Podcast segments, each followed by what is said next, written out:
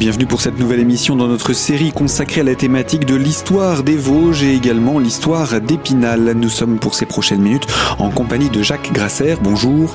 Bonjour. Je rappelle que vous êtes agrégé d'histoire et avec vous nous parlons actuellement euh, du siècle de la Révolution, ce 18e siècle qui va connaître euh, différents chamboulements au niveau en tout cas euh, du pays de la France. Mais qu'en est-il pour le territoire des Vosges et plus particulièrement d'Épinal?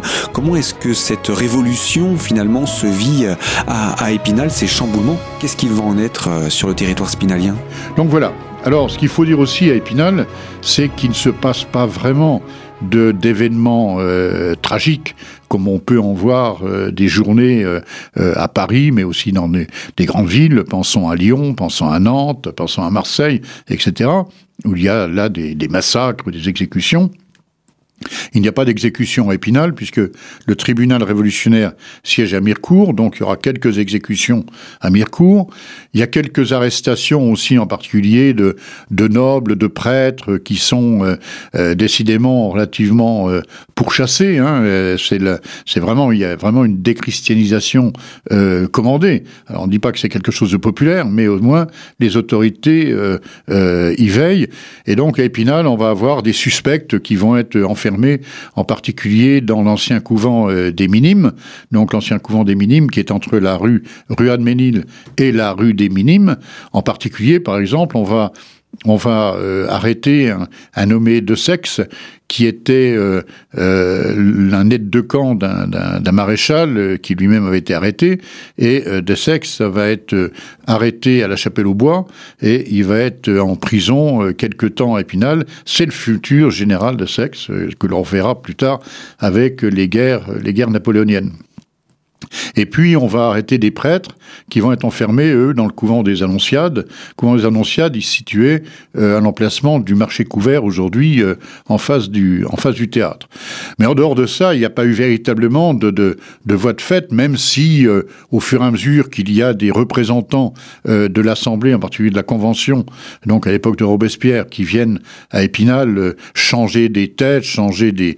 Quand je dis changer des têtes, il ne s'agit pas de la guillotine, hein, des, personnages à la tête des administrations, tant municipales que départementales, mais euh, il n'y a pratiquement pas véritablement de, de, de, phénomène de journée euh, purement révolutionnaire à Épinal. En revanche, il y a euh, des destructions.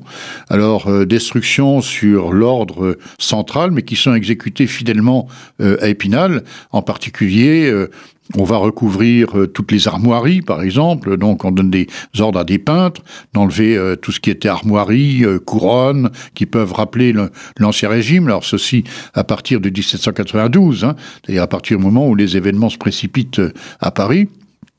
Et puis, on va détruire aussi, alors ça c'est en 1794, en février 1794, où un nommé euh, Mathieu va recevoir euh, de l'argent pour détruire les statues euh, qui se trouvent au portail des bourgeois, donc dans l'actuelle basilique Saint-Maurice.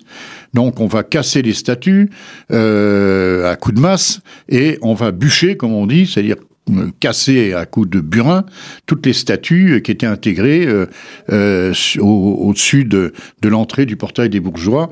Hein, et on voit encore aujourd'hui, quand on va devant le portail, et en particulier le soir, quand c'est éclairé euh, par les projecteurs artistiques, on voit parfaitement encore la silhouette de ces personnages sur le tympan, sur les, les, les, les, les pierres de voussoir au-dessus du tympan, et sur les côté euh, du, bahut de, euh, cette, de, ce portail. Alors on ne sait pas du tout, d'ailleurs parce qu'on n'a aucun relevé euh, avant la Révolution de ce portail, on pense que c'était toute une statuaire consacrée en particulier à la Vierge, mais on n'en est absolument pas sûr. Et ce que l'on a retrouvé, eh bien, c'est des morceaux peut-être porté par, comme on dit, des mains pieuses, vers le château et caché dans les ruines du château, puisque on a retrouvé euh, un certain nombre de têtes de statues dont certaines sont au musée départemental, d'autres sont au musée du chapitre, et puis des torses aussi qui sont au musée du chapitre que l'on a retrouvé lors des fouilles euh, au château dans les années 1980.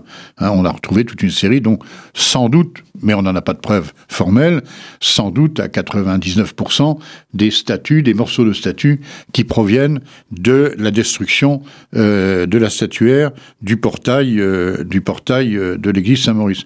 Je souligne ça parce que on l'a déjà dit, hein, on a parlé de cette église dans des émissions précédentes, mais le, portail des bourgeois est un peu le frère jumeau du portail de la cathédrale Saint-Étienne de Metz, hein, sans doute peut-être le même architecte d'ailleurs. la différence, c'est que à Metz, on n'a rien cassé, alors qu'à Épinal, on a tout cassé. Donc voilà, alors on a cassé aussi dans la basilique les, pierres tombales aussi, puisqu'on avait beaucoup enterré jusque euh, pratiquement euh, jusqu'au début du, du XVIIIe siècle. On enterrait aussi des personnages importants, religieux ou pas, dans les églises. Donc toutes ces pierres euh, tombales dans la nef de l'église Saint-Maurice ou sur dans les murs ont été cassées aussi ou enlevées à ce moment-là. Donc là, c'est quelque chose d'assez grave. Alors autre événement évidemment important et en rapport avec les événements euh, nationaux et internationaux, euh, c'est euh, les volontaires et le paiement des contributions, en particulier à l'effort de la guerre qui arrive. Alors rappelons simplement le contexte général. Vous savez que en 1791, la famille royale tente de s'enfuir vers, euh, vers le, les territoires où se trouvent déjà beaucoup de nobles émigrés, c'est-à-dire vers euh, l'Allemagne actuelle, vers le, pays de Bas, de la vallée du Rhin. Et euh, la famille royale donc quitte clandestinement le palais des Tuileries, puisqu'ils avaient été ramenés depuis Versailles, ils habitaient depuis les, les, le début du genre révolutionnaire à Paris, au palais des, des Tuileries. Le palais des Tuileries qui aujourd'hui n'existe plus, hein, il existe simplement deux pavillons encore au Louvre qui rappellent euh, l'emplacement du palais des Tuileries. Ils s'en vont et on se souvient qu'ils vont être arrêtés, reconnus à Sainte-Menoul, dans, les, euh, dans l'Argonne, par un maître de poste qui a comparé les pièces de monnaie à l'effigie de Louis XVI avec le, le, gros monsieur qui mangeait une omelette euh, dans une auberge.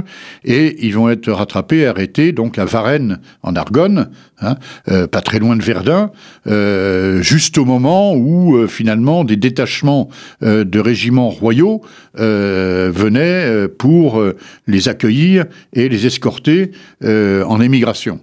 Donc euh, la famille royale est ramenée à Paris et depuis lors, évidemment, la confiance euh, est totalement, euh, est, totalement cassée entre le roi et, et, les députés. Et donc les événements vont se précipiter parce que on va dire qu'il y a des complots, que la reine elle-même complote, et vous savez que ces événements vont se terminer euh, d'une manière tragique pour la famille royale.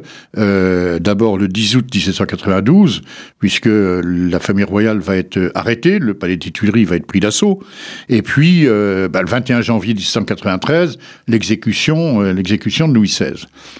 En vue de tout cela, les puissances continentales européennes, qui sont toutes gouvernées, sauf exception, euh, exception les Pays-Bas, euh, par des royautés euh, de droit divin, hein, donc avec les pleins pouvoirs, comme en, France jusque-là, euh, donc les, les, les, les, autres pays, Autriche, Prusse, Russie, vont s'inquiéter de l'Espagne de cet état de fait, parce que c'est un mauvais exemple pour leur population, où ils peuvent aussi faire face à des événements révolutionnaires, et donc ils vont euh, menacer euh, d'envahir la France et de pourchasser euh, les dirigeants révolutionnaires. Ça, ça se passe en 1792 à la suite de l'arrestation de la famille royale. Et on sait qu'au mois de septembre 1792, des troupes prussiennes vont passer par Verdun et vont être arrêtés donc euh, à Valmy, hein, c'est la célèbre bataille de Valmy, qui n'est pas exactement une bataille, c'est plutôt une canonnade et une escarmouche avec les généraux Dumouriez et, Kellermann, et où les Prussiens, euh, au mois de fin septembre, vont être obligés de battre en retraite puisque l'hiver va arriver et donc euh, voilà. Mais la guerre va continuer les années suivantes. Il va y avoir toute une série de coalitions contre la, la France, contre la République. Alors il faut se rappeler que à la suite de euh, cette bataille de Valmy, donc le 21 septembre 1792, eh bien, à partir de là, les actes, c'est la déchéance de la royauté, et euh, les actes du nouveau régime vont être euh, proclamés au nom de la République française, Première République. Euh, il n'y a pas eu de proclamation de la République à proprement parler, mais à partir de là, c'est avec le calendrier républicain qui se met en place, ça va être effectivement euh, des actes de la République. C'est aussi, la période, c'est aussi la période où on refrappe monnaie pour euh, la République, du coup, point encore? Oui, bien sûr, oui, bah, tout va changer. Hein, tout va changer, à la fois les monnaies, les, les, les, les assignats, hein, la République, etc. Tous les actes, à partir de là, ils ne sont plus au nom du roi, mais au nom de la République française. Hein. Hmm. Alors, euh, tout ça pour dire que euh, quand la guerre menace, donc en 1792, on a besoin, euh, bon, il y a certes encore des, des régiments royaux devenus, qui vont devenir républicains, mais il faut euh, beaucoup plus d'hommes pour pouvoir euh, garder les frontières, et c'est un élan citoyen, en fait, où on va faire ce qu'on appelle la, la, levée en masse, où on va appeler des, des volontaires pour aller s'enrôler dans des régiments de briques et de broc, d'ailleurs, parce qu'il n'y a, y a pas d'armes, il n'y a pas d'uniforme, bref, on va battre le rappel sur les places publiques, enfin, ça va être, vous savez, c'est des, des périodes où il y a des grandes envolées lyriques, hein, quand on lit euh, les proclamations, c'est quelque chose d'assez extraordinaire, et en 1792, le département des Vosges va être l'un de ceux, le premier, par rapport à sa population, a envoyé euh, une masse de volontaires. Hein, quand on demandait euh, avoir 120 volontaires, il en vient 240. Quoi. Et, et ça va être aussi l'un de ceux qui va payer en avance ce qu'on appelle ses contributions. Aujourd'hui, on dirait les impôts, des contributions. Donc, on contribue hein, à la patrie en danger, ces contributions euh, pour donner de l'argent pour pouvoir justement fabriquer des armes, donner progressivement des uniformes, etc. Ben voilà cet engagement, cette motivation je vous propose qu'on puisse en parler également dans une prochaine émission et poursuivre sur ce thème avec vous, Jacques Grasser, juste euh, la période qui suit la Révolution pour engager ses euh, volontaires et comment l'État va également euh, saluer l'action vosgienne. Donc je vous dis à très vite sur notre antenne pour poursuivre sur cette thématique dans notre série consacrée à l'histoire des Vosges.